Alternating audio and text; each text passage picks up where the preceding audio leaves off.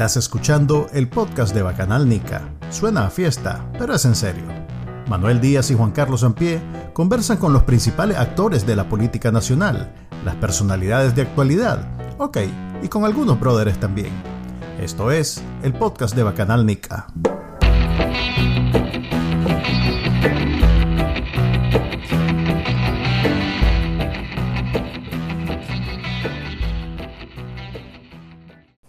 Buenas, bienvenidos al episodio número 81 del podcast de Bacanal Nica.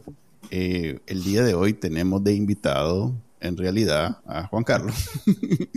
Juan Carlos de pie, porque es el mae que se lanza los discursos de Daniel Ortega de principio a fin. Y como no me gusta hacer esto solo, porque soy así bien penoso y, no, no me gusta, pues soy, soy desadaptado social, eh, invité de, de, de copresentador aunque ahorita está un poco helado. Dale a recargarlo. ¿Qué, manera de llamar la atención, Israel? Invité a Israel Levite, el tercer eh, presentador de este podcast, para que me acompañe a entrevistar a Juan Carlos. Ahorita se acaba de salir. Es común que cuando entra Israel, este, seguro tenés... Llega. Espérate. A ver, Israel, vamos a ponernos todos. para que no te sientas mal. A ver.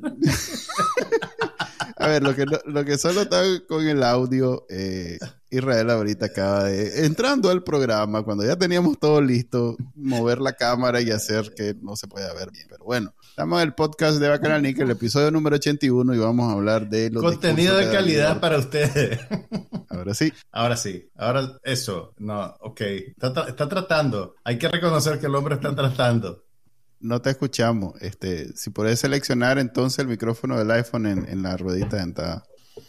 Ok, bueno, para mientras Israel hace el ritual de todas las veces que viene de invitado, vamos a eh, discutir sobre, como decía, es lo más importante que pasó la semana pasada realmente. Este, Daniel Ortega, eh, en su deuda con los que lo mantienen en el poder. Eh, y, es, una, es una deuda extra en esta ocasión, porque el 40, la salida de Ortega estaba justificada la semana pasada por la celebración del 43 aniversario de fundación de la Policía Nacional. Sin embargo, el, el acto oficial, no te escuchamos, Israel. El acto oficial tuvo lugar 16 días más tarde de la fecha exacta. Mm. Eso es algo eh, que solo Juan Carlos puede darse cuenta porque el que lleva en su calendario la... No, pero ¿sabes qué, ¿sabes qué pasó? El, mero día del, aniversario de la policía, eh, hubo una nota en el 19 Digital y hubo un, acto pues protocolario en, Plaza del Sol a donde no llegó mm. Daniel Ortega ni Rosario Murillo. Nunca hay una explicación de por qué cambian la fecha en que hacen esta fiesta. Acordate del repliegue, hace como tres años empezaron a mover la fecha del repliegue táctico a Masaya eh, bastante antojadizamente, pues y ahora le tocó a la policía, que no se celebró en su día, sino que el jueves de la semana pasada y ahora, que es otra cosa extraña que hacen ahora, dividen los eventos en dos tandas. Eh, tanto el ejército como la policía tienen como un acto oficial donde presentan los ascensos, Daniel Ortega da un discurso largo y hacen su papachín, y al día siguiente tienen el desfile. Entonces hay un desfile del ejército y en esta ocasión hubo un acto oficial de la policía donde, eh, donde incrementaron el rango de varios oficiales y le dieron también un ascenso eh, póstumo a 22 oficiales que el, régimen eh, denuncia fueron asesinados durante las protestas del 2018 eh, y al día siguiente, el viernes, hubo un desfile pues, de, la, de los efectivos armados de la policía y, y sus cuerpos represivos. Pero bueno, ya tenemos a Israel. Israel, ¿no escuchas? Sí, sí, ya por fin. Ajá, ahora sí te escuchamos nosotros a vos. Pero ahí pues te pones malo como que es culpa mía, así como fuiste el que movió el teléfono. Yo no moví el teléfono, yo estoy, y debe ser culpa tuya porque hay un patrón con todos los invitados, ya. No, fíjate que Juan Carlos no está conmigo en el mismo lugar y nunca hay problema, no sé por qué.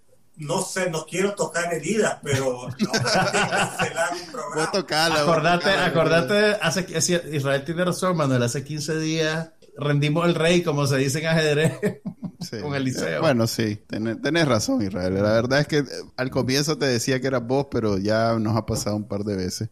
Eh, vamos a tomar medidas ahorita que viene un cambio, que no les quiero decir cuál es el cambio, pero viene un cambio eh, y se volvió a dar vuelta.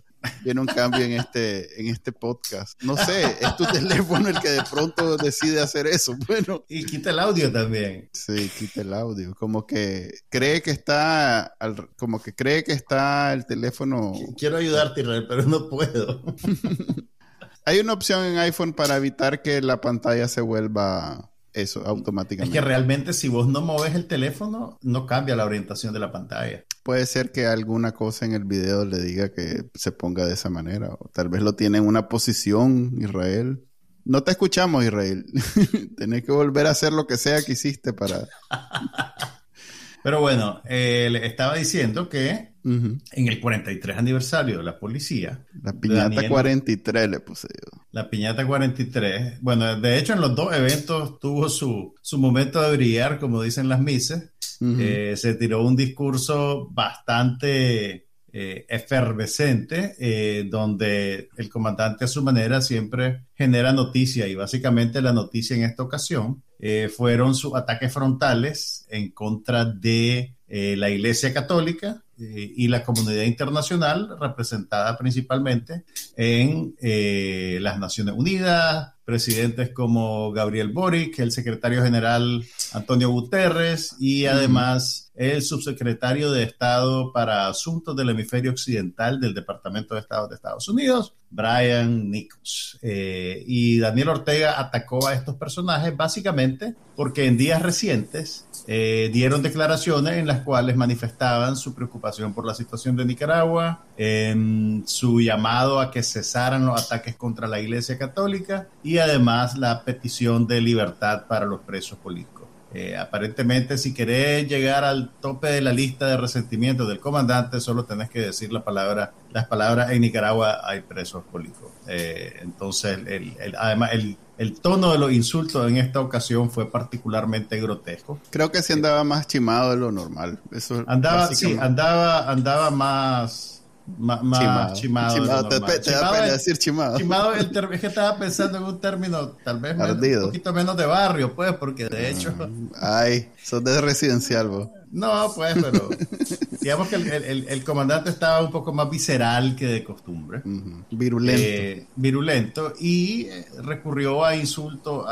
se puso en evidencia como un racista al referirse a a Nichols eh, con, con, términos despectivos que realmente son, son impresentables en cualquier ámbito. De un presidente a un... o, sea, de cualquier ser, o sea, cualquier ser humano que se exprese de esa manera, pues eh, realmente es, lamentable. Ya no digamos una persona que se, que se, que se presenta como el, el, el titular del poder ejecutivo de un país. El comandante, perdí el hilo por estar viendo Israel. ¿Qué pasará vos? ¿Qué pasará con el teléfono de Israel? Entonces, eh, y en el caso de Gabriel Boric, dijo que era un perrito faldero, que andaba buscando el aplauso de los yanquis, también porque en su discurso ante las Naciones Unidas eh, pidió por los presos políticos de Nicaragua. Eh, Ortega también, mira, yo siempre me admiro de la manera en que, en que él agarra la historia y la, la la refracta y la recompone para, justificar su, discurso pues, o, su, o sus políticas. Entonces él hacía hincapié en, que, para desmeritar a Boric, él dijo pues que en Chile, eh, que Chile todavía funcionaba con la constitución de Pinochet y que decía la gente que Pinochet había llevado la democracia a Chile. La gente no dice que Pinochet llevó la democracia a Chile, simplemente la gente sacó a Pinochet del poder a través de un plebiscito en el que, para él para él eso es menos. O sea, realmente si vos te, vas a ver la historia de Chile, eh, te das cuenta que, Chile es la hoja de ruta de lo que debería de ser de Nicaragua. Eh, salir de una dictadura a través de eh, medios pacíficos y, empezar pues a reescribir la historia. Entonces, realmente es, asombroso. Pues, y también todos sabemos que la dictadura chilena eh, tiene un, récord siniestro con presos políticos, con desaparecidos, con torturas. Entonces, pues yo, yo, yo, creo que él siente como que la gente no, no sé si cree que la gente no sabe, que no lee libros, que no ve películas, que, que, no, que, que no reconoce realmente las coincidencias que hay entre la dictadura de Pinochet y el régimen de Nicaragua. Pues la única diferencia es que Pinochet era de derecha y el comandante es de izquierda, pues, pero si aparta eso. Pero sí hay diferencia. Pues diferencia de fondo, de diferencia de fondo, pues quiero decir. Eh, o sea, tienen, digamos, eh, los abusos de poder de similar naturaleza. Sí, pues todos los dictadores tienen, todos dictadores tienen algo en común, o muchas cosas en común. Pero en el caso de Pinochet sí tenía un plan o una estrategia para la sociedad chilena. Pues lo que pasa es que el MAE quería controlar el poder completo. Y no, este MAE, eh, Daniel Ortega, yo dudo mucho que tenga una estrategia. Me gustó mucho lo que dijo en esta entrevista que le hizo Carlos Fernando a, a ¿cómo es que se llama el que fue canciller? Este, Norman Caldera. El señor Norman Caldera, que en algún momento le dijo que cómo veía él la estrategia. Entonces, él dijo, una de las ventajas de no tener este, una estrategia que todos los caminos están abiertos. Que puedes hacer lo que vos querrás. Entonces creo que eso retrata muy bien a Daniel Ortega en este momento, en donde como no tiene una estrategia para el país, no hay un plan de nación. O sea, el, único objetivo es quedarse en el poder sin importar qué. Eh, entonces el maje tiene todos los caminos abiertos, puede hacer lo que él quiera tiene todo disponible. Entonces, eso es lo que hace básicamente. Escalar a la, iglesia, echar preso padre, lo hace. Eh, para él no es ningún problema. Controla la fiscalía, controla el poder judicial y va de viaje, pues. Eh, ahorita este, ya sabemos que está echando preso a los familiares de opositores, ya ni siquiera a los opositores, a familiares que tal vez no tienen ninguna participación política, eh, lo hace no hay ningún problema. Eh, ahora el Poder Judicial se va a encargar de judicializar lo que, los abusos de la policía y tiene la excusa de decir pues que es completamente legal porque ya, ya intervino, un, ya el Poder Judicial intervino, puso su, puso su sentencia y entonces ya todo bien. pues digamos que en ese mundo fantasioso en el que viven los sandinistas. Ahora bien, hay tres o cuatro, si tomamos en cuenta los dos eventos, hay cuatro enemigos en la mira en este momento y, parece que los que lo tienen más chimado. Eh, definitivamente, Estados Unidos siempre va a ser el que eh, ese que le hace, que lo hace cantar ranchera bien bolo a las 2 de la mañana en la rotonda, puede ser el que él no vive. Pues. gracias por la imagen mental. sí, el que, ay, te odio, pero te amo. O sea, ese que, le dedica a ranchera el mae. Luego, eh, bueno, definitivamente que eso que hizo con, con el, el secretario es un nombre, es un cargo bien largo, pero bueno, es un funcionario. Secretario de... de... Estado para Asuntos del Hemisferio Occidental del Departamento de Estado de Estados Unidos. Brian Nichols. Eh, hay que buscarse una abreviatura. que, el, que, el comandante no, no, pudo decir bien el nombre tampoco. La, mm, digo, Brian Nichols. La, la, vicepresidenta le sopló y él dijo Brian Nicholson. Entonces, se podía agarrar de ahí para decir después, no, si yo no estaba hablando de Brian Nichols, estaba hablando de otro paje que se llama Brian Nicholson. Es otro, es otro que tiene cara de bulldog. Eh, mira, la verdad es que eh, a mí me pareció de esos ataques pasivo-agresivos, eso de decir, no sé, no me acuerdo cómo se llama, que no, no sé. Este, eh, en realidad debe tener claro de quién está hablando. Pero es que, ¿sabes qué pasa? Esa es como una, una estrategia retórica que él tiene. El Aboric tampoco lo menciona por nombre. Eh, no ah, me acuerdo si, a Guterres lo mencionó por nombre, pero, pero hay, algo, hay algo de eso también eh, que, es por diseño. Eh, cuando vos oís a, Rosario Murillo en sus monólogos diarios, cuando se refiere a, los presos políticos o a, sus adversarios políticos, incluso antes de echarlos presos, pues cuando estábamos en campaña, ella nunca decía los nombres de Félix, de Juan Sebastián, de, de, ninguna persona. Pero eso es por no ponerlo, eso es por no ponerlos al nivel. Eso es lo que te quiero decir, o sea, el, el, el, obviar los nombres, el no nombrar a las personas por su Para hacerse tiene, una justificación, tiene una justificación, pues, tiene, es, es, parte de una estrategia de comunicación, digamos, de no reconocer, no reconoces la individualidad, no reconoces a la persona. Eh, simplemente la, la, la y, y, es parte también de un proceso de deshumanización, que es lo que te permite después actuar con violencia en contra de ellos. Es lo mismo que compararlos con animales. ¿Te acordás en el 2018 cuando creo que fue el, mismo discurso donde, donde dijo que, era, que, que, la, que los opositores eran minúsculos. Eh, también habló de bacterias, de hongos, de cosas así. Entonces, todo eso tiene, digamos, un, una razón de ser. Pues no es simplemente, ay, es que es distraído y no se acuerda, o, es que no se preparó. Eh, eh, tiene, tiene un motivo. Bienvenido, Israel. Hablé antes que se te desconecte. Mira, acordemos algo. Si se pone de vuelta horizontal, ahí lo dejamos. Israel va, va a quedar así todo el resto del Sí, hombre. del De todos modos, esto es, esto es audio. Dale. Ah, este audio. ¿Y entonces qué me Bueno, está también video. matando? No, también es video. No, también es video también, no es video. Además que vos sos guapo, así que te sacamos doble Sí. provecho en la parte de, de video. no, lo ve más gente cuando estás vos, en realidad. Ah, muchas gracias, muchas gracias. Eh, pero yo creo que es por mi análisis que, que generalmente comparto, ¿no? sí, Hay un- sí, sí. Bueno, Pues por tu, tu personalidad magnética y carismática. Bueno, me pueden co- contar. ¿De qué estamos hablando? Dale recargar la, pa- la pestaña porque te estás, estás con Estamos entrecortado. con el delay ese. y que rezando que funcione. Le sacamos, le sacamos las caras al pobre Israel cada vez que viene.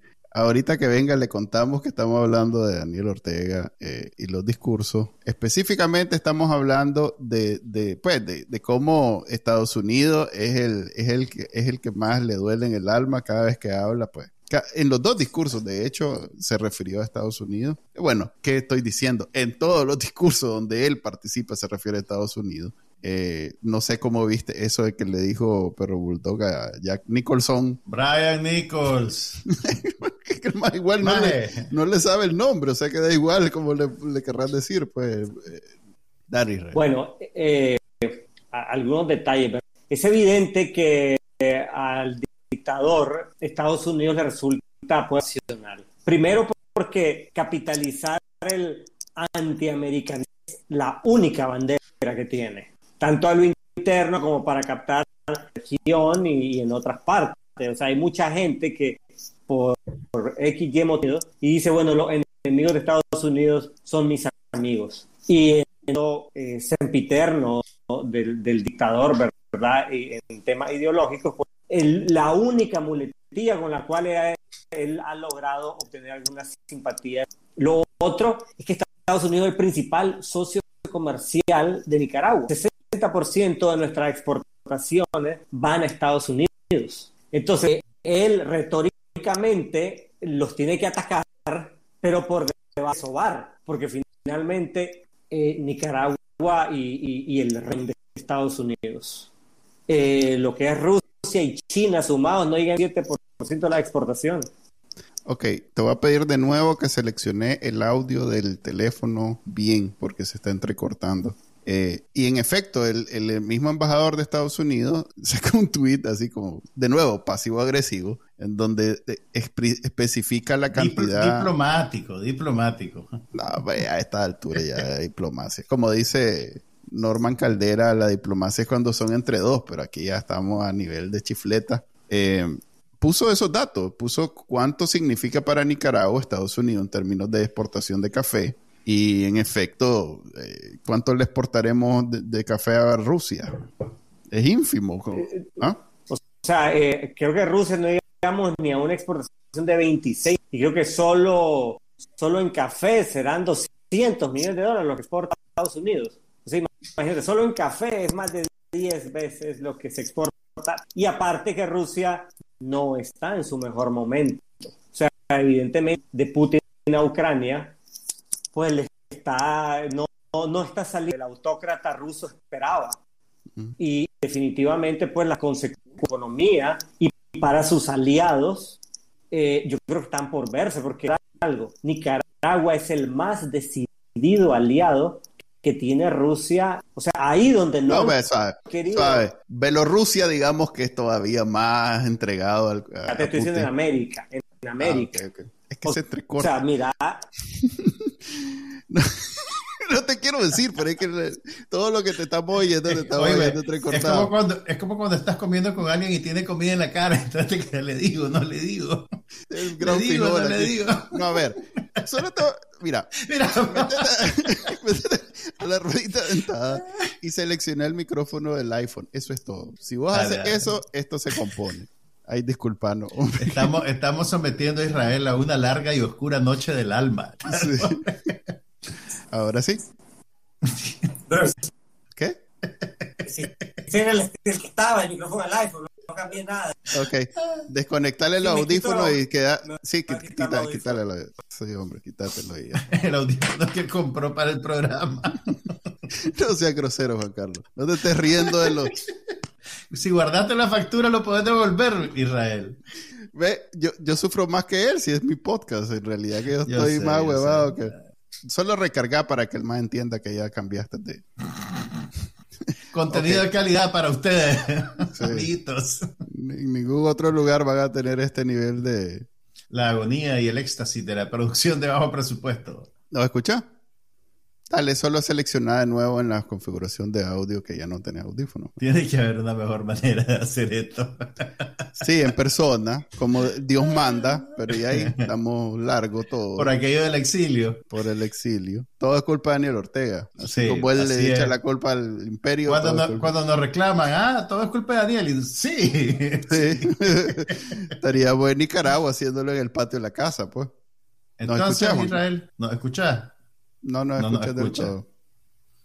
Oh, Una de esas no se va a conectar de vuelta, va a haber una gran... Ay, pero bueno.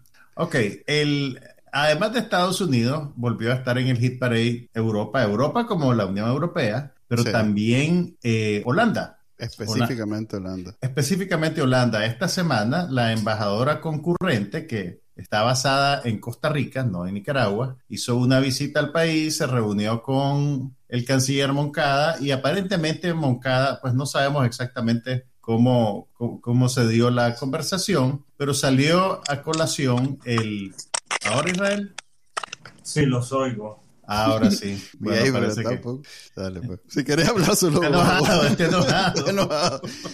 Si querés ahora solo habla vos. Has perdido tu, tu- tu- Tu Canto tú. El encanto que te caracteriza. ¿Qué hacemos para que lo recuperes? Hoy, bueno, les, les comento nuevamente.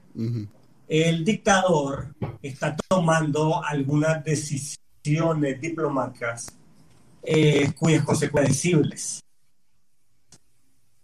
Ujú.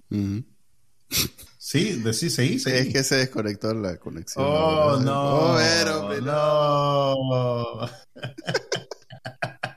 No. Loco, pero no es mi culpa tener un teléfono, una conexión. En fin. Ahorita me está, me está pegando una y no se escucha. Menos mal. Qué Pero problema. bueno, entonces yo te estaba diciendo. Ajá, dale, continúa. A ver, existía un proyecto para construir un hospital en la región atlántica que Holanda puso en stand-by en el 2018 eh, por la represión contra las protestas. Sí. Y aparentemente el gobierno de Nicaragua quería reanudar ese proyecto y la embajadora les dijo que mientras no mejoraran las condiciones de respeto a derechos humanos y similares, el proyecto iba a seguir congelado. Entonces, aparentemente ese fue el detonante de la ruptura, que al principio pues la gente no sabía exactamente eh, cuál era la naturaleza del- de, de- de- de la declaración de Daniel Ortega, si solo estaba insultando por insultar, pero al día siguiente se confirmó que en efecto Nicaragua rompió relaciones diplomáticas con Holanda, que Holanda es uno de los donantes más constantes con nuestro país pues, y de los más importantes. Aparte de eso, eh, también abrió un flanco de tensión con la Unión Europea al expulsar del país a la embajadora de la Unión Europea en Nicaragua, que de hecho de hecho, le, le- le- le dijeron en una reunión también con Moncada que, tenía, que había sido declarada non grata y que tenía que abandonar el país de inmediato. Que en el, en el mundo de la diplomacia eso es algo que vos no haces. Entonces, aparentemente hubo, hubo una nego- negociación en la cual terminaron haciendo la concesión de darle tres días para salir del país. Entonces, la embajadora abandonó Nicaragua el sábado. Ok. eh, en este caso, esto viene como represalia a las, de- las declaraciones, o bueno, no, la resolución que hizo el, el Congreso, el, Congre- no, Parlamento Parlamento Europeo. Europeo, cuando eh, básicamente le volvieron a decir que la pare con la represión y que la pare con la iglesia y que, en fin, este, se Y que acabe. libere a los, a los presos políticos. Esa es quizás la clave que si vos querés caerle mal a Darín Ortega, vos mencionás que hay presos políticos, inmediatamente te ganás las menciones en sus, en sus discursos. Eh, llama la atención que ese, e, esa, esa clínica, que él la, él la minimiza diciendo que es un, ni siquiera es un hospital de esos buenísimos que ellos hacen ahora. En realidad es un hospital. Sí, es un hospital. Eh, dice que no es nada y que no hay falla y que de todos modos da igual, pues como que, como que, como a él no le hace falta, al final de cuentas es el, el, meollo. Hombre Israel. está, aventando las cosas ya, loco. está tirando chonches ya.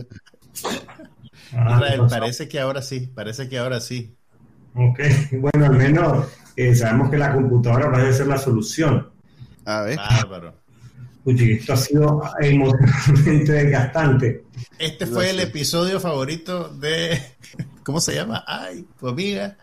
Eh, de Xochitl Campo. está, gozando ahorita. Ahorita Xochitl Campo está gozando, le está poniendo like al podcast. bueno, ajá, cuéntenme, eh, ¿en qué estábamos? Estábamos hablando de cómo, a ver, le ha caído al, gobierno de Estados Unidos, obviamente, siempre le cae. le ha caído a, eh, ahorita estábamos hablando de eso, como eh, está, la semana pasada expulsó a la, a la embajadora de la Unión Europea y en el discurso eh, pues se peleó con Holanda por un porque le pusieron condiciones a, la construcción de una clínica en la costa caribe. Estábamos diciendo cómo eh, lo de la Unión Europea es probablemente represalia por la resolución del Parlamento Europeo por los presos políticos y por este pues todo lo demás.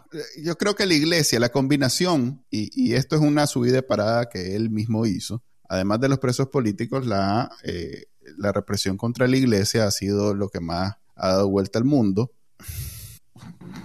Eh, contame a mí, Manuel, contame a mí. ok, ok. Además, menos la idea. Entonces, ¿qué es lo que está haciendo el dictador? Se está peleando con todo el mundo. La pregunta obvia es, ¿esto es parte de, un plan que él tiene y, va, va, a sacar rédito, se va a salir con la suya, con todo esto? Eh, mi impresión es que son patadas de ahogado. Ajá. Eh, Algo que no sepamos. ¿Cómo así? ¿Por Ok, ¿a qué me refiero? Siento que él sabe cosas que nosotros no sabemos. ya sabemos. El apellido, de Brian Nichols, por ejemplo. Entonces, ese, sí, lo sabemos nosotros. Entonces, por ejemplo, es típico de este, de, este tipo de bravucones que cuando no los van a invitar a algo o los van a correr, él se sale primero. Entonces, ah, no, si yo no quería ir, que no sé qué, y empieza a agredir. Lo que siento es que tras bambalinas hay una presión que es cada vez más fuerte por parte de estas entidades contra las que él vocifera, empezando por la Iglesia Católica. Algo le tuvieron que haber dicho, algo le tuvieron que haber advertido para que él decidiera salir al frente públicamente y de un modo u otro curarse en salud. Y entonces ya decir, ya cualquier sanción, cualquier eh, castigo, cualquier eh, eh, declaración que él sabía que estaba preparada en su contra, ya toma un cariz, pues como que simplemente están respondiendo a su valentía. A su dignidad. Están, reaccionando al comandante, te le están reaccionando al comandante. Exactamente, porque al final de cuentas en los temas diplomáticos no hay temas sorpresivos, generalmente hay una enorme cantidad de charlas tras para que se dé una declaración. Entonces, por ejemplo, lo del ataque hacia la OEA, de venir y, expropiar las oficinas de la OEA, eso surge cuando él ya se sabe, ya sabe de que en la OEA ya no tiene nada que ganar, que está totalmente ahí aislado y lo que le queda es salir al frente y salirse con dignidad. Con la Unión Europea pasa un poco eso.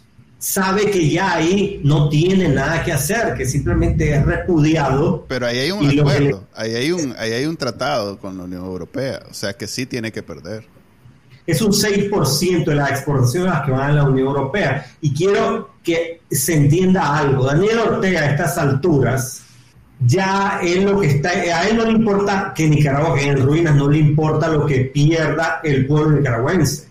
Él está montado y sobreviviendo un día a la vez, viendo por dónde saca dinerito para mantener a su ejército. Cada vez que sale a hablar con la policía y el ejército, habla de plata. Dice, no, es que le acabamos, le hemos estado haciendo la lucha para subirle el salario. Ahora les vamos a dar un seguro, cosa que nunca había ocurrido antes. Los militares tienen seguro, en realidad lo está esquilmando, ¿verdad? Porque lo que están haciendo es poniéndolo a cotizar a ellos para ver cómo recupero todo el montón de gente que ha dejado de cotizar en el INS por el empleo que se está perdiendo. También le está apostando, pues vez a punta de remesas ahí medio va levantando ahí la economía y luego irse a sombrerazos, ¿verdad? Diciendo todos los problemas económicos son porque está, eh, me están oyendo otra vez. no, no, te estamos oyendo con mucha atención. Entonces, y luego, obviamente, toda esta actitud reactiva también va a irse, va para justificar cuando vengan ahorita las vacas flacas, hasta para su propia gente, decir, no, es que esto es parte de la lucha digna de la revolución en contra de todo el mundo. Ok, a mí, entonces... A, mí me gusta ver mucho cómo Putin eh, funciona, o sea, el régimen de Putin me parece fantástico, analizar cómo funciona. Ah, ok, ok, me, alarmaste por un momento. Mediáticamente, porque esto es como a escala. Sea, son los regímenes totalitarios son absolutamente mitómanos, son bravucones, siempre andan ahí con una onda de que ellos se las saben todas, que van a salir bien de todas, pero en realidad están improvisando. Y generalmente tienen una situación bastante más complicada de la que quieren y desafortunadamente de la que, o sea, obviamente nos desanimamos y a veces los creemos más fuertes de los que realmente son pero yo conocí la era dorada de la dictadura de Daniel Ortega. Estoy hablándote pues cuando estaba entrando a raudarle el dinero a Venezuela y cada vez que yo criticaba los desmanes, la gente me decía, no, si no es para tanto, yo hablaba fuera del país y me decían, si Nicaragua es un milagro económico, va súper bien creciendo. Ahora la situación es totalmente distinta, Daniel Ortega es un impresentable y apoyarlo o solaparlo tiene un costo político. Yo diría que Daniel Ortega tiene ya todo en contra a esta altura y la única pieza que falta es una oposición organizada. Porque finalmente nosotros no hemos hecho nuestra tarea y como no hay una oposición organizada, no hay interlocutor para la comunidad internacional, no hay ningún tipo de acción coordinada a lo interno a lo externo. Eh, Dante Mossi les puede seguir dando plata sin tener mayor costo político para él Dicho esto, eh, yo creo que tenemos que hacer nuestra tarea, porque Daniel Ortega ha hecho su tarea, lo que corresponde a autosabotearse. Pero, pero a ver, si el comandante está apostando por el aislamiento Israel, entonces, ¿acaso el plan no le está funcionando?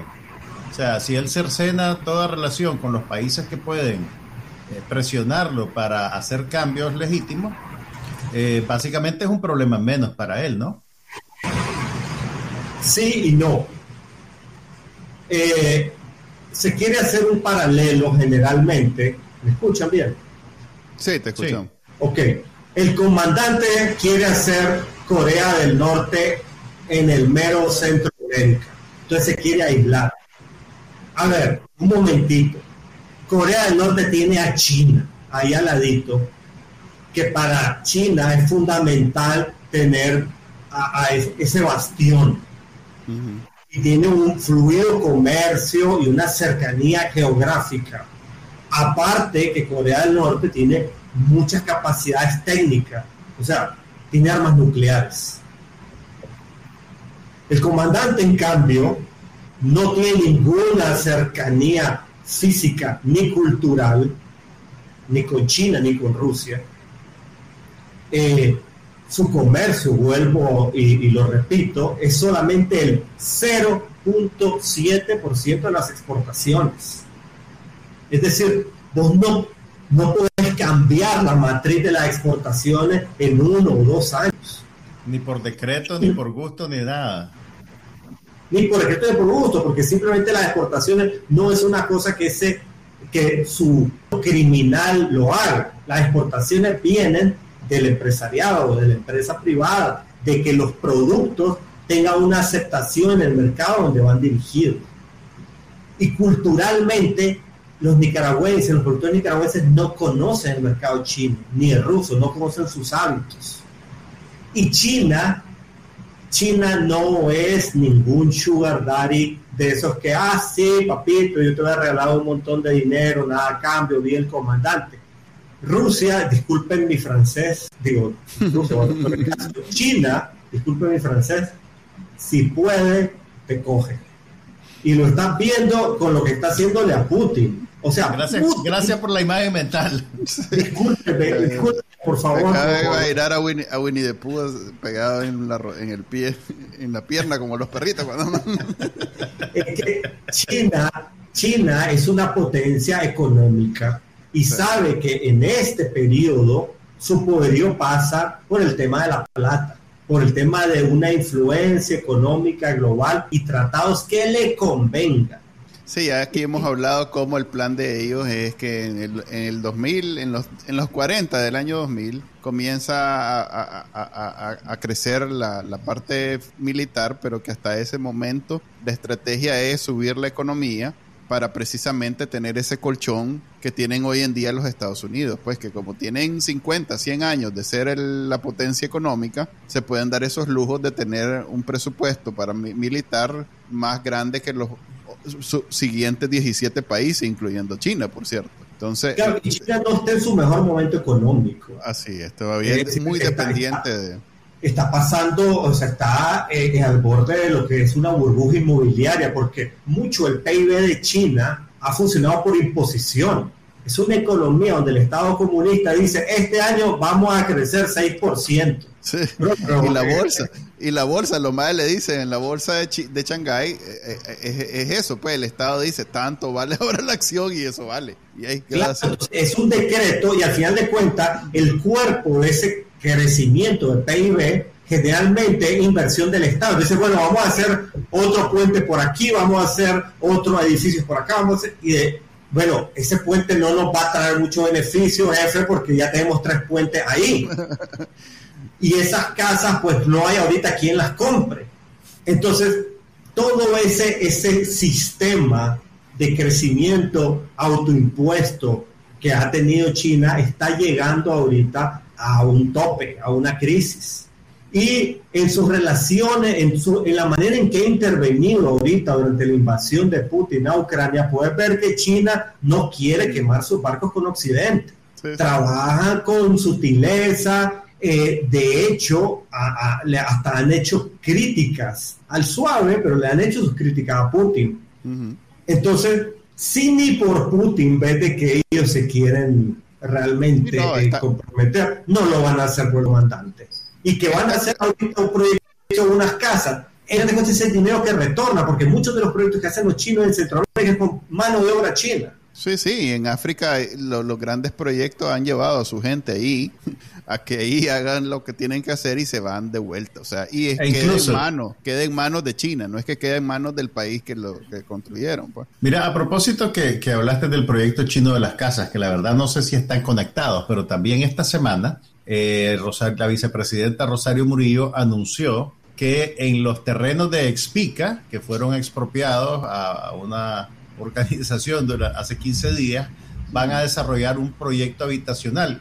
Vos que sos ingeniero en aguas, corregime si me equivoco, pero esos terrenos están demasiado cerca del lago de Managua como para que sea ecológicamente seguro hacer un, un proyecto habitacional de cuatro, creo que dijeron que eran 450 casas, no sé, no recuerdo, eh, pero es realmente, pues apartando los problemas legales de expropiar ese terreno para... Se llama piñatear, hombre. Piñatear ese terreno y, la medida populista de venderlo como que está bien porque vamos a hacer casas para los pobres. ¿Es realmente eh, seguro ecológicamente hacer un proyecto habitacional de esa envergadura tan cerca del lago?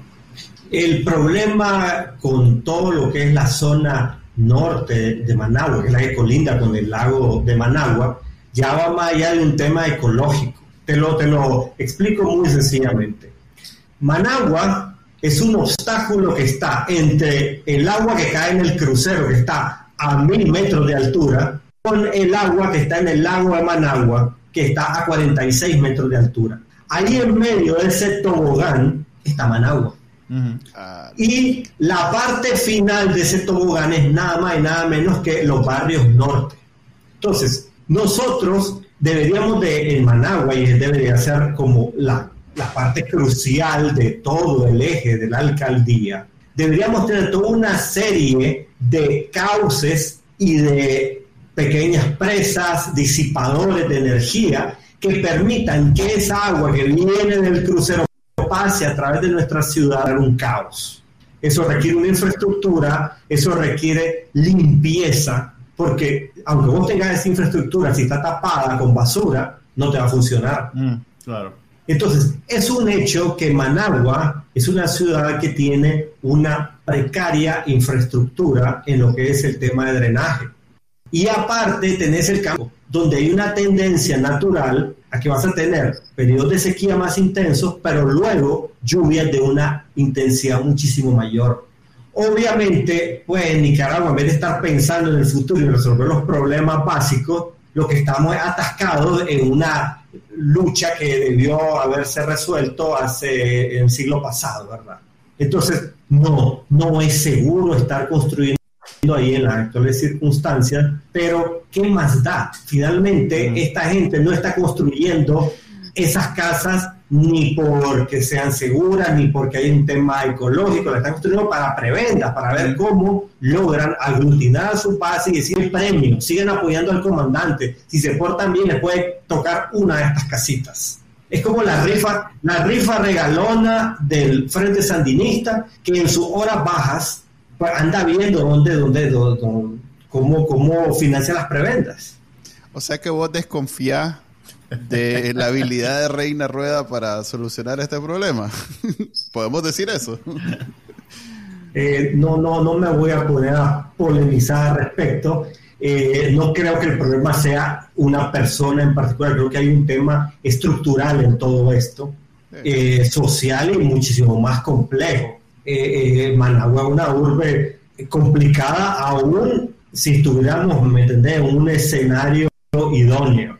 Yo me acuerdo eh, a, a, Nicho Marenco, que era ingeniero, eh, haciendo precisamente el argumento que Nicaragua Managua necesitaba una planificación de varias décadas para resolverlo, pero que cada vez que él ponía algún algún algún plan, alguna estrategia venía eh, con Mema le votaba todo o, o, el tal barrio le votaba todo. Entonces como él venía del Partido Populista de los pobres, entonces no había nada que hacer, pues el MAE estaba con las manos amarradas y, tenía que ceder en todo aspecto.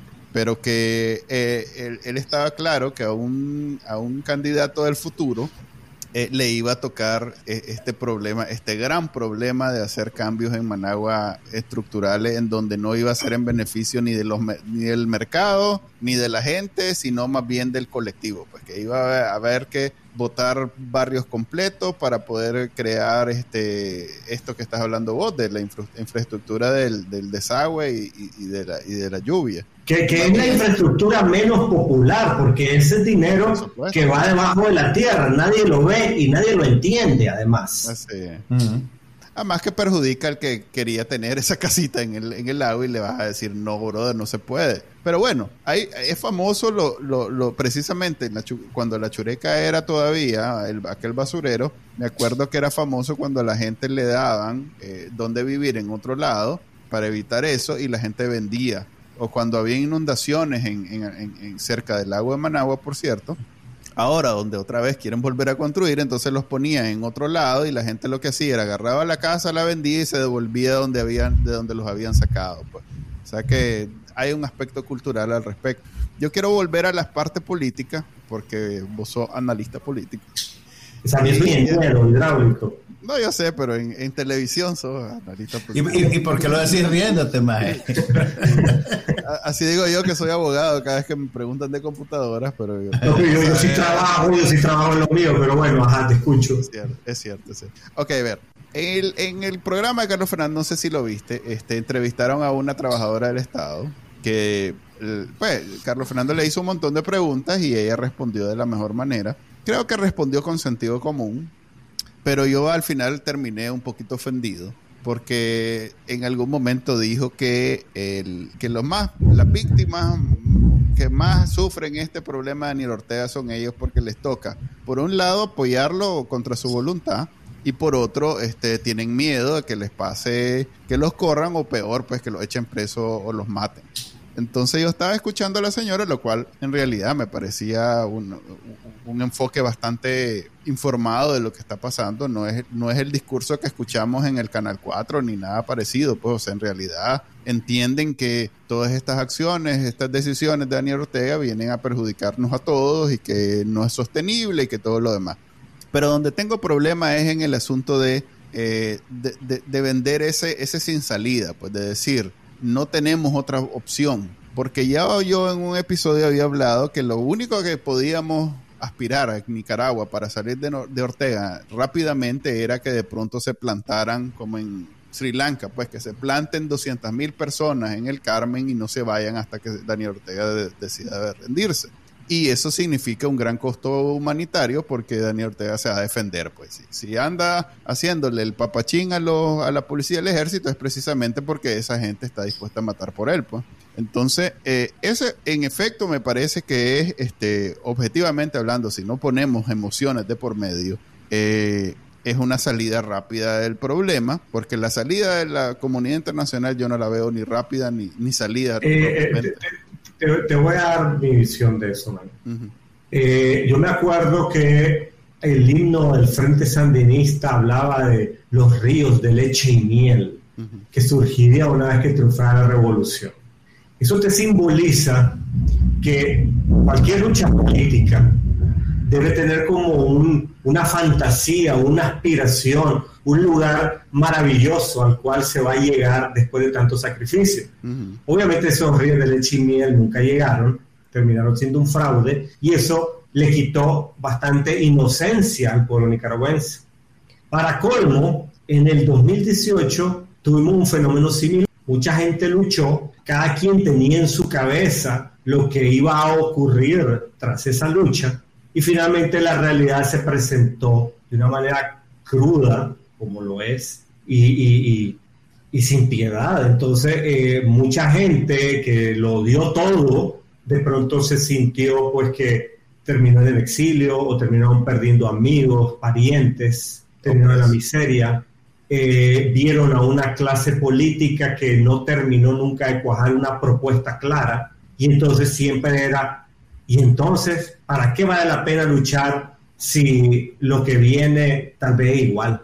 Entonces, ese pensamiento, esa, eh, el hecho que la oposición organizada finalmente por distintos motivos, entre, entre el tema que echaron preso, ¿verdad?, a los, líderes, y por otro motivo, la falta de, una unidad más rápida y un discurso eh, más cohesionado y claro, creo que aunaron a una desesperanza que es la que prevalece hoy día. Y como ya habíamos hablado antes, la gente por esperanza asume riesgo de irse a poner manos de los narcotraficantes y cruzarse el río y, y, arriesgar la vida frontalmente, pero tiene la esperanza que iba a estar mejor. En Nicaragua no ha surgido un discurso opositor claro que aúne a esa esperanza y que uno diga, yo me voy a plantar frente al Carmen a expensas que me peguen un balazo, pero yo sé que mis hijos van a estar mejor una vez haya caído esta dictadura. Ok, pero ahí vos me estás dando eh, la, la, forma de lograr lo que yo estoy planteando. Que, que, si bien lo que estoy planteando es una observación, no es que estoy diciendo yo quiero eso, yo estoy diciendo, en vista de lo que sucede en otros países donde hay dictadores y hay represión y la forma civil, cívica, pues, de salir de esas de esos sistemas ha sido precisamente esas manifestaciones masivas que sucedió en Ucrania, sucedió en Sri Lanka, en donde va, es tanta gente la que sale sin ninguna intención de hacer una guerra civil como nosotros en los 80, eh, y entonces el, dictador se tiene que ir. Ok, eh, esa, e, eso que, ese fenómeno solo sucede cuando hay, como decís vos, una, una, una entrega al sacrificio que en este momento no hay manera de inspirarlo y por eso es que no está sucediendo, por eso es que él puede reprimir a determinada grupito y no hay aquella, aquel, lo que sucedió en el 2018, no hay aquella gran manifestación como reacción a lo que, lo que sucedió. Eh, en efecto, Pero ahora lo que yo estoy tratando de plantear es que no solo es esa la salida, porque yo la vez pasada lo dije como que la única salida que veo rápida es que suceda eso.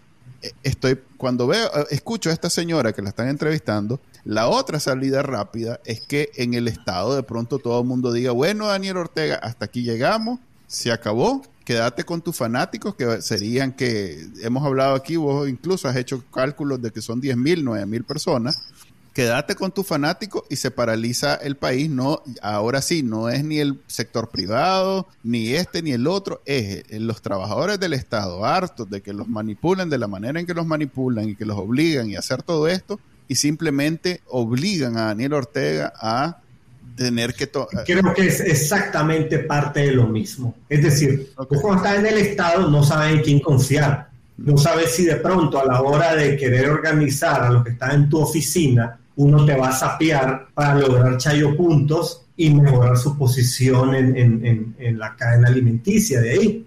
Yo te puedo asegurar que si hubiera un liderazgo opositor claro, que dijera de manera clara cuáles van a ser los pasos, porque te aseguro que cualquier trabajador del Estado vive en el dilema de, de que si me corro me tiran, si me quedo me matan. Sí, básicamente fue lo que dijo la señora. Porque vos tenés un sector opositor que yo diría que es tal vez eh, bastante ruidoso, que va por venganza. Y que es bastante sectario y radical. Entonces, ese discurso, que a veces yo creo que hay algunos genuinos, hay alguno que es promovido por la propia dictadura, contribuye a la cohesión del, del bloque sandinista porque dice, bueno, solo nos tenemos a nosotros y si medio alguien saca la cabeza, no, no, no lo van a cortar.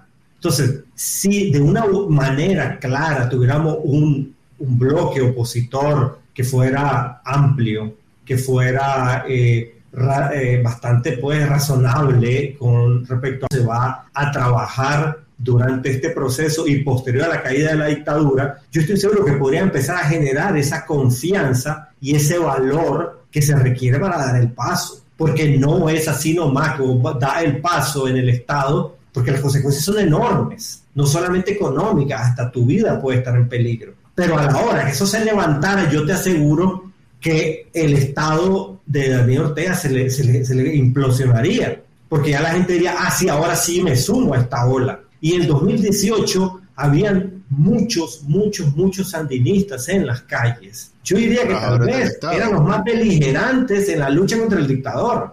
y, eso, y, es muy importante que reconozcamos esos hechos porque desafortunadamente la lectura que hacemos los nicaragüenses de la historia, aún de la más reciente, siempre la pasamos a través de un pasional filtro político y, de resentimiento que nos nubla los objetivos superiores y mayores que son pues, la liberación del país. Dicho esto, vuelvo a repetirte la misma propuesta que yo dije hace en el último programa que me invitaron. yo, yo recomiendo que se debería hacer esfuerzos para formar una especie de junta plural de ciudadanos notables que hemos hablado de credibilidad, que haya, que firmen, si, si, se puede, un documento donde renuncien a ocupar cargos públicos en la siguiente administración para que nadie los pueda acusar de un hueso y que estos ciudadanos notables de alguna u otra manera se conviertan en una vocería principal de un núcleo opositor, eh, yo diría, centrista. Porque a los extremos, o sea, hay una voz ahí que ni que te hagas que va a salir eh, bien parado con ellos. Porque, mm. admitámoslo, si el 85% de la población en Nicaragua es, se siente que está en contra de la dictadura de Ortega, no es que los motivos sean los mismos, eso abarca un amplísimo espectro ideológico. y tenés un fuerte sector totalitario que su problema no es que Daniel Ortega tenga una dictadura, su problema es que no es la dictadura que le gusta. A ver, pero. Entonces, pero a ver, el nunca se van a entender. Hablemos concretamente. Don, Carlos Tunerman, quien es un señor muy preparado, muy conocido, eh, tuvo esa función en la alianza en el 2018, ¿verdad? Pero no es que yo sea ultraderecha, pero es un argumento válido decir que él fue embajador de los sandinistas en los 80 y que él después fue ministro de Educación y nos enseñó a contar con acas y granadas. O sea, yo, yo no estoy diciendo que él esté malintencionado tratando de, de, tener un sandinismo sin Daniel Ortega, que es básicamente el discurso de, la eh, derecha eh, radical. Yo no, yo no te he dicho ni qué mecanismos se utilizarían para elegir a estos notables, ni quiénes sean. Obviamente la idea es buscar personas que generen la menor cantidad de anticuerpos posible. Pero ese es el reto en realidad. Ese es el reto en realidad. No, no es, o sea, lo que estás diciendo tiene mucho sentido y estoy seguro que si vos lo logras hacer, todo el mundo va a encontrar la bondad de esa, de esa, de esa estrategia. Pero el reto es encontrar en Nicaragua a esa persona que, por ejemplo, don Carlos Tuna, Marcelino Ideal, si no tuviera ese pasado. no, y además que está un poquito, está un poquito muy mayor. No, pues sí, obviamente. También el señor. Pero bueno, si a mí no me produce anticuerpos, pero puedo entender a alguien que diga, hombre, yo me, yo me exilié en los 80, salí corriendo porque a mi hijo me le estaban enseñando esto. Totalmente, no, no, no, no, totalmente de acuerdo, pero ahí es donde viene, eh, insisto, no sé los mecanismos para hacer esto. Eh, sí estoy convencido que es importante hacerlo y obviamente buscar personas que, que, que, logren una aceptación general o al menos que no tengan un rechazo tan acentuado. Pero algo sí te puedo decir, es necesario que haya un cierto componente izquierda en ese, como derecha, ¿verdad? ya por llamarle así, ¿verdad? Esas etiquetas. ¿Por qué? Porque este comité debe ser capaz de interactuar y conversar con actores y gobiernos de todo el espectro. Entonces, si de pronto te toca hablar con Petro, porque, bueno, ya, ya viste que el canciller de Petro ha sido muy claro y contundente en contra de la dictadura, y el gobierno de Petro es de izquierda. Entonces, pues necesitaría un interlocutor. ¿Cuál Petro? Biden mismo, si vos te vas a Twitter, vas a encontrar que la derecha, que no les gusta que les diga ultraderecha, pero digamos, la derecha radical en, Twitter, vas a encontrar que hasta Biden lo ven comunista. Pues. O sea, que ni siquiera es, estamos hablando de Petro, de Boric, estamos hablando que Biden, el presidente de Estados Unidos, para ellos es un comunista y que no, no, no se puede con él porque es globalista y todo el poco de locuras que viven diciendo. Entonces, sí, no, tenés toda la razón. Eh, eh, en Nicaragua, eh, necesitamos ese grupo de personas que sean la representación de la oposición, que hoy en día está cayendo en gente que ni siquiera tenemos información, porque no crean que, que hay algún tipo de comunicación entre la comunidad internacional y los que en, de alguna manera están fungiendo de representantes de la oposición en Nicaragua, que no son los que están presos, obviamente, y que en este si supiéramos quiénes son, te aseguro que explota todo el mundo diciendo, ¿y por qué este tal por cual está haciendo la función de líder de oposición si nadie le cree, nadie, etcétera? Pues. Pero hay alguien que lo está haciendo, eso no me cabe la menor duda. Hay alguien que está fungiendo de líder de oposición o un grupo, pues un colectivo, un 10 digamos, y que no sabemos quiénes son y que simplemente están recibiendo y siendo como ese, ese, ese vínculo entre la, la, comunidad internacional y nosotros. Y tenés toda la razón. Yo más bien lo que te diría es que de una vez eh, hagamos eso. Pues, ¿quiénes son? Propongamos, porque si no, nadie lo pasa. Y aparte, eh, hay otro tema que también creo que no estamos explotando, porque estamos todos como Nicaragua al apoyar tan decididamente a Rusia, porque eso era algo que estaba intentando conversar durante los cortes de señal.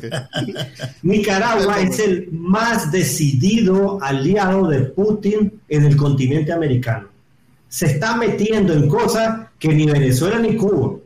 Maniobras eh, militares conjuntas con Rusia allá en, los extremos de Siberia. Ahí habían gente del ejército eh, sandinista supuestamente. Luego, votando en contra de, de, la participación de Zelensky en las Naciones Unidas. El propio Zelensky menciona a Nicaragua con nombre y apellido en un deshonroso eh, espacio junto con dictaduras como la de Corea del Norte. Esto es una cosa pues que debería capitalizarse en contra de Ortega, porque finalmente se convierte en un peligro geopolítico y el representante de, de una potencia que está haciendo la más impopular eh, criminal y, deshonrosa invasión que, ha habido en Europa, yo creo que desde la Segunda Guerra Mundial.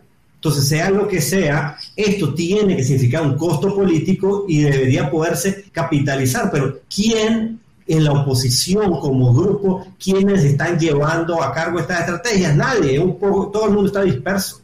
Y ya no digamos el tema de los presos políticos. O sea, Daniel Ortega paga un costo altísimo por tener a los líderes a, estos líderes ciudadanos en, la cárcel. Por eso es que le están lloviendo tantas críticas que lo desesperan y se pone a despotricar diplomáticamente contra todo el mundo, porque lo tienen loco con el tema de los presos políticos, que a de cuenta, esa es la llaga, que si se la tocan, él brinca.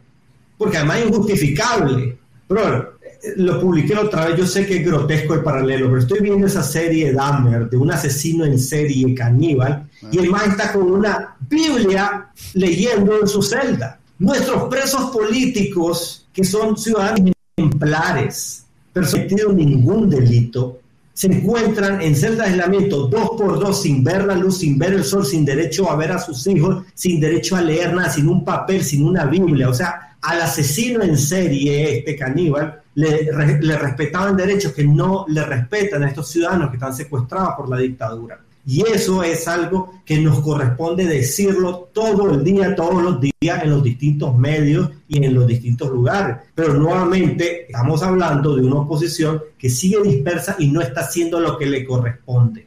Entonces tenemos que de alguna manera buscar esa cohesión y, finalmente va a ser muy sencillo encontrar apoyo. Porque Ortega es detestado. Brother, Bolsonaro, que se considera ultraderecha, Boric, que se considera izquierda democrática, ambos hablando contra la dictadura, de la misma dictadura. O sea, ese más no lo quiere nadie. Daniel, Ortega es un impresentable. Y, es un costo político para el, que, para el que lo apoye o lo solape. Con López Obrador tenemos que tirarle más duro ese más, porque López Obrador se anda haciendo ahí pendejo con esa tal doctrina estrada aunque cuando se quiere meter, se mete en otros países y opina, etcétera, pero Nicaragua no quiere opinar, bueno, hay que elevar el costo político. Pero nuevamente hablamos de oposición organizada. Y ya no digamos a lo interno, establecer comunicación con gente del ejército, con gente de la policía, con gente del Estado. Parece difícil, pero hay un descontento interno, porque esa pareja dictatorial es repugnante y es repugnante hasta para sus propias bases. Y los sandinistas, las familias sandinistas también están teniendo que separarse ahorita en esta ola migratoria, porque los que van y se cruzan ese río son gente de toda la ideología en Nicaragua. Hay familias que están siendo desgarradas, hay una preocupación sobre el futuro, hay un pesimismo sobre lo que le espera económicamente a Nicaragua y eso nos toca acentuarlo y darle a la gente una alternativa y decirle, ok, si se mandante las cosas van a estar mejor por esto y esto y esto y estos son los planes. Ok, entonces solo necesitamos nada más a las personas que lo digan y el mensaje que van a decir. Ah, tontera. No, a, ver. ponemos uno y yo pongo otro. Y ya, yo, yo, pondría Israel, pero Israel es comunista. Sos comunista. A ver, a ver, ojo, ojo, ojo. A ver, que aclare, que aclare, que aclare en el diagrama de Nolan, si yo hago ese examen, yo resulto libertario. Vaya. Sí, sí, sí. Yo soy un empresario antes que todo, que quede claro. Entonces, ¿cuál es mi soy empresario, soy músico, soy hombre del renacimiento. Muchas gracias. No, a ver, mi posición es, el diagrama de Nolan básicamente te, te dice, están los conservadores y los liberales en base a las libertades individuales. Hay unos que quieren restringir muchas libertades individuales, yo soy lo contrario. Para mí que cada adulto decida por sí mismo, ya es mayor de edad, que decida qué ve, qué consume, qué hace. Yo soy muy conservador en la manera que manejo mi vida. Yo nunca, yo ni bebo, nunca he probado la marihuana, pero creo que las la drogas deberían legalizarse. Sí, no, yo, estoy de acuerdo con muchas cosas. Sería una solución a ese tráfico y ese problema. Entonces, en ese aspecto de los temas individuales, creo que debe haber una libertad. El Estado no debe interferir. Y en el tema económico, también creo que el Estado debe dar libertad al empresariado para una creación de riqueza y debe ser muy cuidadoso con cómo interfiere. Eh, porque si no puede arruinar la productividad de un país. Entonces, si un país no genera riqueza, no tenés luego con qué apoyar a, ciertos proyectos de nación que son cruciales para empezar un, círculo virtuoso de desarrollo. Entonces, sí, soy libertario, moderado, porque tampoco estoy en contra de que se paguen impuestos completamente. Sí creo que deben haber impuestos. Yo, yo como no soy pitufo, no me ando buscando una etiqueta, entonces generalmente puedo decir que soy un poquito de esto, no te, un poquito no de te lo preocupes, si, si, no te buscas etiqueta, la gente te la pone. Sí, no, yo sé, yo estoy claro que en internet o soy el MRS o soy este... En, internet es el diagrama de Nolan, diagrama de Nolan. Y, y por último, ahí está alguien preguntando. Yo creo que en el, el estado de una nación, el gobierno de una nación, es como manejar un carro, ¿verdad? Imagínate que un carro cuyo timón solamente puede doblar hacia un lado, te vas a matar en la primera vuelta. A veces hay que girar el timón a la izquierda, entonces bajas las tensiones sociales. De pronto a la derecha elevas la productividad. Sí, no, el balance perfecto es tener a alguien que pueda producir mucho dinero, o sea, muy eh, al lado de la derecha, y luego con ese dinero pues pueda darle algún beneficio a sus ciudadanos del lado de la izquierda y hay que vaya, pues, entre producir dinero, producir riqueza y poder dar beneficio a la sociedad con esa riqueza. Pero nosotros estamos en este problema de tener que salir de Daniel Ortega y creo que tenés razón que una de las formas o, algo que tiene que, ahorita estamos padeciendo, es no tener una oposición organizada y tener a esas personas que puedan representar a la oposición, creo que es algo en vista que no va a sacar a los presos políticos, que eran los quienes nos representaban hasta hace dos años. Creo que es prioridad y, hay que darle más vueltas a ese tema. Estoy de acuerdo con vos y vamos a hacer la tarea de quiénes son esas personas no me gusta este simplemente tirar esas ideas al aire porque nunca nadie las va a recoger. Pues en Nicaragua estamos en un problema. No, ahorita es pelearse por pelearse y no, no construir. A mí me cae mal cuando de pronto sale un movimiento que el último que salió fue, no voy a decir nombre, pero estaba yo emocionado. Oye, por fin, estos majes que hasta este momento solo se habían dedicado a criticar, están construyendo algo y, y se ha convertido en una cosa de crítica. O sea, es una extensión de lo que ya hacían antes este es un problema por esto, esto y esto, y, ah, eso es básicamente su discurso. Pues.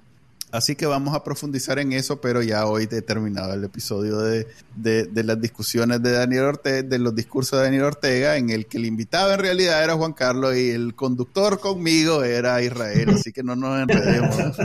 bueno, Israel, Israel debería venir la próxima semana para que nos dé la media hora que perdimos hoy. sí, hombre. Fíjate sí, me fue frustrado porque... Quedaste con ganas de hablar más. bueno, a ver cómo me invitan. No, hombre, ya sabes que vos sos de la casa. No, no, no hay necesidad de, planificar estas invitaciones. Pero sí, la computadora, viste que sirvió más que el teléfono. No, no por nada. Pues parece que esa es la, la, solución ahora. Siempre que se haga Canal Link será por la computadora. Hombre, de café. Muchas gracias a Israel, muchas gracias a todos los que nos sintonizaron, que son un montón. Eh, como digo, Israel siempre trae Su, su, gente. Eh, eh, ya saben que pueden escuchar este podcast los lunes a la una de la tarde de Nicaragua. Alguien ahí me estaba hablando de la hora de Houston, esa es una hora más adelante. Entonces, por ahí, y ahí después pueden descargar los episodios en su directorio de podcast favorito. Hasta la próxima. Bye. Hasta luego. Este fue el podcast de Bacanal Nica.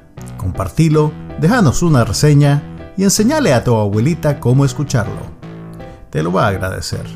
Suscríbete en Spotify, Apple Podcast, Google Podcast y por supuesto, también puedes escucharnos en bacanalnica.com. Hasta la próxima.